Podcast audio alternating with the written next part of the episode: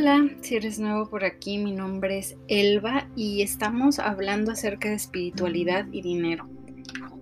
La verdadera prosperidad, la verdadera bendición no empieza con el dinero, comienza con nuestro corazón, empieza con cómo vemos la vida, es con nuestra alma, con quiénes somos por dentro verdaderamente cuál es nuestra fuente, de qué nos alimentamos, si queremos la buena y la correcta perspectiva acerca del dinero.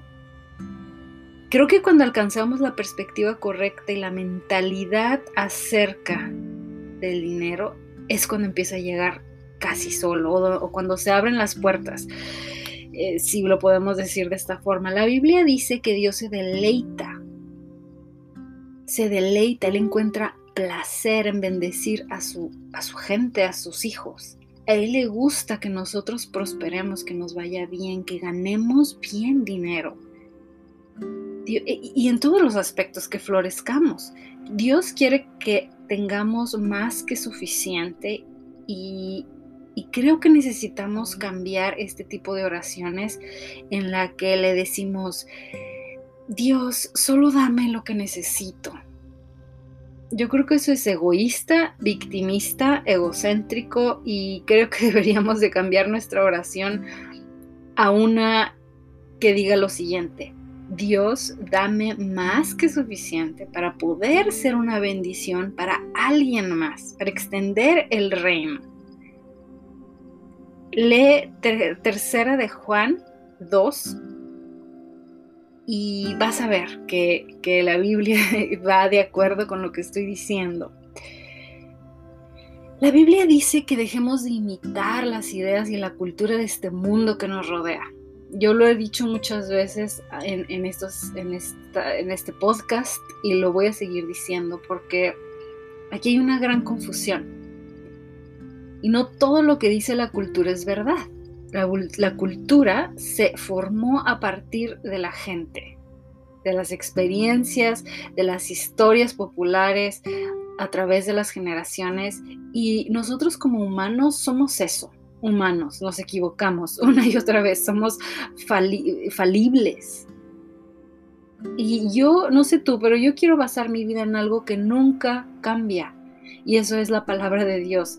Lee Romanos 12.2 y yo creo que podemos vivir una vida gastando menos de lo que ganamos. Para administrar mejor nuestro dinero, podemos informarnos cuál es la mejor forma de hacerlo, cuáles son unos buenos sistemas, unas buenas ideas que podemos incluir en nuestro diario vivir, en la forma en la que vemos el dinero y en la que lo organizamos, en la que lo cuidamos y, pongámonos esa meta vamos a ser concretos y vamos a pensar en, establecer una meta en la que queramos gastar menos de lo que entra, que gastemos menos de lo que estamos ganando y que podamos ahorrar. También nos podemos comprometer a buscar un sistema que funcione para ti. Yo tengo uno muy claro y voy a hablar de esto en el siguiente episodio y voy a hablarles de, cómo le hago yo, qué tipo de, este, sobres, cómo lo visualizo cuando recibo el dinero.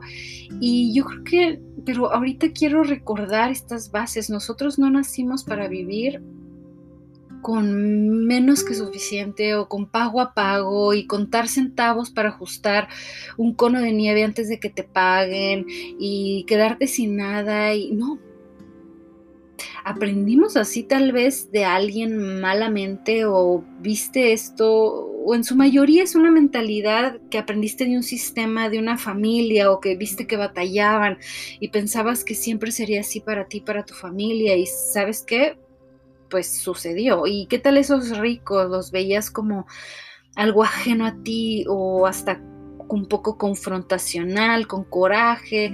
Eh, yo no sé, cada historia es diferente, pero si quieres ser liberado de la esclavitud del dinero, porque el dinero puede convertirse en una esclavitud, tenemos que cambiar esta forma de pensar. No podemos cambiar nuestra situación, tal vez, pero sí podemos cambiar nuestro pensamiento acerca de esta situación. Y si comenzamos a cambiar nuestro pensamiento ahora, nuestra situación empezará a cambiar mañana. Es así, el pensamiento correcto acerca del dinero es importante.